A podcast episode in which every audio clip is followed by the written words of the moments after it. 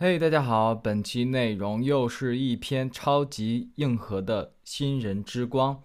呃，这篇内容是十分广泛全面的一篇内容嘛，因为它不简简单单是跨境电商的一个一个一个这个新人教程，我觉得是基于在做跨境电商之前，大家需要做的很多基础工作，而这个基础工作可能会涉及到其他的很多领域的专业业务内容，比如说要这个这个信用卡啦，比如说要做一些。这比如说要开一个这个公司主体啦，等等这种，那这些内容呢，其实并不是我自己的这个主业范围，对不对？比如说信用卡，它可能需要到一些银行知识，我呢也只是身为一个个人，呃，输出一些我的小经验而已。好，那么其实整体的新人全流程，我还是强烈建议大家看一下我之前的一个系列教程，就是这个十大步骤、十五个大坑点一次讲清楚的。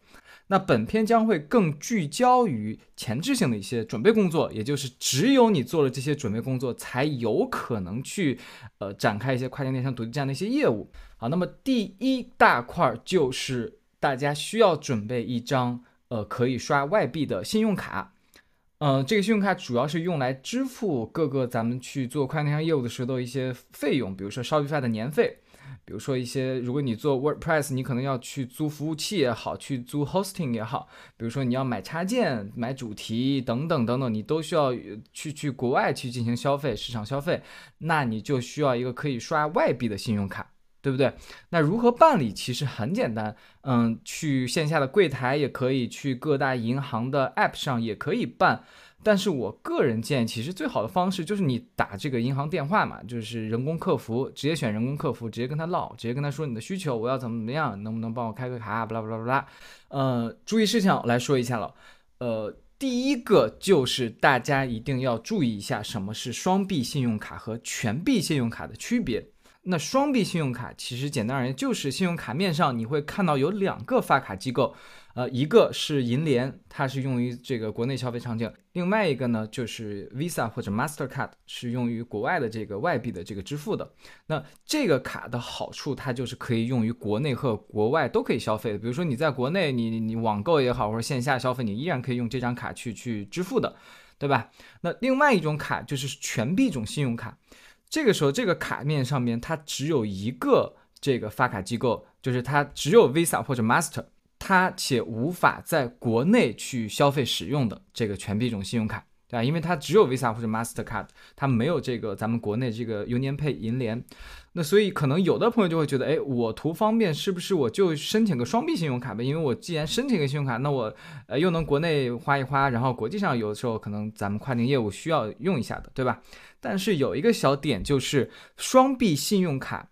如果当你消费非指定货币以外的外外币时，它将会产生百分之一或者的多少的这个换汇的这个手续费啊，那个具体费率可能要看你这个不同的卡、不同的卡机构了，好吧？也就是说，我举个例子，比如说你的这个双币信用卡当时申请的是呃人民币和呃美元，好吧？但是当你去消费英镑的时候，那就会产生一个换汇手续费了。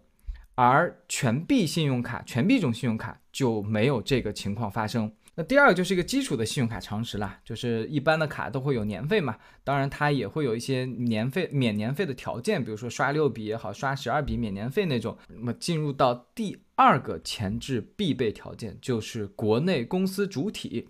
首先，为什么要办？哪里哪些场景是需要到这个东西的？比如说，我们当去正式经营业务时候，一定会需要到某些跨境电商的服务的。呃，包括但不限于，比如说你要发快递了，你要把这个快递寄到这个这个美国、英国，你要这个时候运用到一些正规的物流服务商，呃，这个某文也好，某云也好，你去开通账户的时候，对方其实就需要你去上传一个这个这个你的公司主体信息了，对吧？那包括如果你要去。开通一些收款提款的服务，比如说某理会也好，还是 PayPal 也好，你都需要一些企业户来去做支持。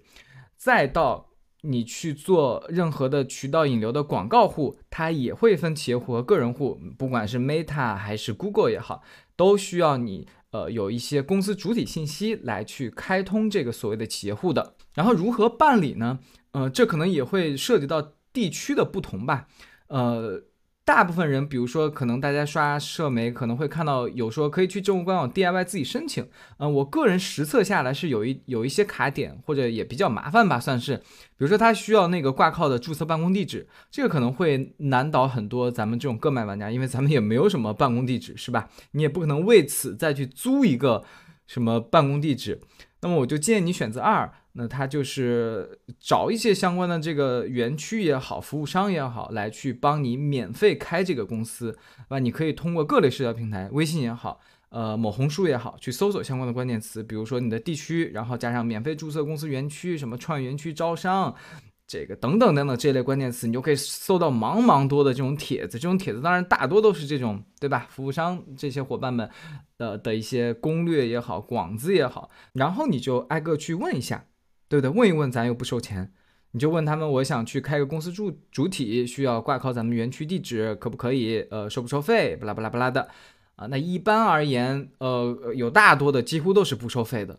好吧，就是然然后整体的效率会比会比你就是上面去官网自己 DIY 要很快的，他就会给你一个表，那个表上的基础信息很少，给到他基础资料，然后下证就很快很快，除了快递费，几乎就是一分钱可以不花的。好，那注意事项就有蛮多的了，呃，比如说我上面讲到了这个很多园区其实都是可以免费让你入住的，那国家其实。对于咱们这种创业的人来说，反而就是会补贴着你，求着大家来去创业。所以这个时候千万，嗯，就是能省则省，好吧？那第二个点就是，嗯可能会有人问，那那就是大家都免费来注册公司，对于人家那些提供服务，他们有啥赚呢？不可能这个白白的给他们服务吧，对不对？他当然，他其实赚的是我们后面的一些服务的一些费用啊，比如说从小一点，可能他会跟你说，哎，你要不要印章？这个印章的话。呃，可能要几百块钱，然后再到后面的整个这个申报年审啦、报税啦等等这个税务相关的各类服务吧，就你你会发现后面其实有各类各样的服务可以去办的。那具体需要哪些衍生业务呢？你去问你的服务商，以及你自己去趟着路慢慢的去实践才行。因为我这个教程它只是说。这个咱们启动阶段好不好？你不要说我我这一年之后我那那怎么办？你一年之后你自己玩的大了，你自己去找你自己的服务商就好，你不要来问我了。那第三个点就是下证后呢，其实很多人会误以为觉得哦，我这个。下完证以后，是不是相关的税务的东西我就默认的就怎么怎么样了，对不对？但其实是需要去再去做一个所谓的税务登记的，这个它依然可以在比如说你去去去线下的这个政务的一些一些办公点去办理，或者你可以在线上呃一些政务的 app 也好，服务也好，去去线上办理，好吧？这个也不是我的专业，我也。不去细聊了，很多人就会问什么个体户、个人独资、什么个人股份怎怎么搞，什么分不清楚到底怎么好，不不不不啦，对不对？那我个人的建议，咱们个买啊，反正是我这种个买啊，就无脑选择个人独资就好。就具体原因什么呢？你也可以去问你的服务商，或者你自己简单的、快速的搜一下，有很多的，我也不去赘做赘述了。咱这篇不是一个什么开公司的一个一个咨询。呃，经营范围一样的，大概的，你和服务商去问一下，你呃，你你你你拟定想去做的一些业务，他会给你一个小套，一个小包，那个一些建议可选项，你就照着他那个去选就可以。第三趴就是咱们上级的一个进阶部分了，也就是当你的决心比较笃定，就是我就是要在跨境电商干一番东西出来，对不对？那这个时候你需要去办理中国香港地区或者国外的公司主体了，也就是国内的公司主体，其实它会呃有一些限制了，就比如说哪些场景呢？开通各类收单的通道，比如说 Shopify Payments，比如说这个 Stripe，对吧？呃，这个是跨境电商，我都不敢，我都不想说它是进阶了，其实它其实已经算是入门的。必备选项了，就是有很多人还是在那儿纠结，哎，我，呃，我，我，我一开始只用 PayPal 可不可以？然后还有的人问，哎，我只有国内主体，我能不能就开，就是找一些别的服务商来去开通这个收单通道呀？不能，我再和你们强调一下，真的不能，你不要再去找这个歪门邪道了。什么？你，你，你，你说你只用 PayPal？只用 PayPal 或会特别特别影响你的转化，你自己做着做着，你自己都会觉得这个东西，我有一个我已知的影响转化的这个这么大的因素在，你想想你自己能好好沉下心来去做吗？你不能的。第二个就是很多人说我能不能去找一些别的这个收单通道去开通呢？不能，为什么？第一，那些收单通道它不一定。在支付的这个流程上和体验上有多好，你懂我意思吧？就比如说 Shopify，你使用 Shopify Payments 可以做到无缝的用户无缝的去 check out。第二个就是它一定是收费的，好不好？它会有可能有什么开通费，有什么年费都等着你。你像这个 Shopify Payments 和这个 Stripe，它就是没有任何开通费和年费，它就是基于整个。一旦产生交易，会有个普通的交易的服务费。那第二个用处是在于，很多玩家他可能想去玩某些平台，他不玩独立店，他玩平台，但是他想玩平台的本土店。这个时候他依然需要有对应国家的这个主体公司，对吧？比如大家像玩这个亚马逊，呃，大多的咱们国内玩家去玩亚马逊都是使用国内的公司主体，啊，这那呃当然你也可以通过开通国内的公司主体去玩这个全球的市场。但是依然会有很多玩家有需求，说我就是想玩个本土店，对吧？具体的这个利益或者具体的平台规则，你要看各个平台了。那么下面就是讲如何办理。大多而言，比如说像中国香港地区和美国是需要专门的这个代理来去做的，因为这个政策要求吧，他们是需要注册的代理，呃，有注册资质的代理来去办理这些业务的。但比如说。呃，像英国，它是可以完全的自己 DIY 的。那具体如何去查询啊？每个国家、每个州到底有什么要求？巴拉巴拉，那你就直接 Google 搜呀，或者国内的社门社媒去搜嘛。比如说，你直接去 Google 搜嘛，How to register business in UK 也好，in Hong Kong 也好，in Colorado 也好，呃，这个这个州的州官网的这个申请的这个页面，你就可以看到它的一些步骤啦，一些 checklist，一些要求啦等等，上面全都有。比如说你。打开 checklist，你就会看到啊，它需要的是有一个什么 registered 什么 agent，呃，这个东西哦，你就知道这个东西我没有，那没办法，那我只能去找一些这个代理了，对不对？那具体找哪些代理，你就自己再找呗，再搜呗，再看呗，看价格，看服务。好，那么说一些注意事项或者省钱的 tips。第一个，我们单就开公司的这个成本而言，最省钱的无疑是英国，毫无疑问的，好不好？它一共就有两个费用可能会产生。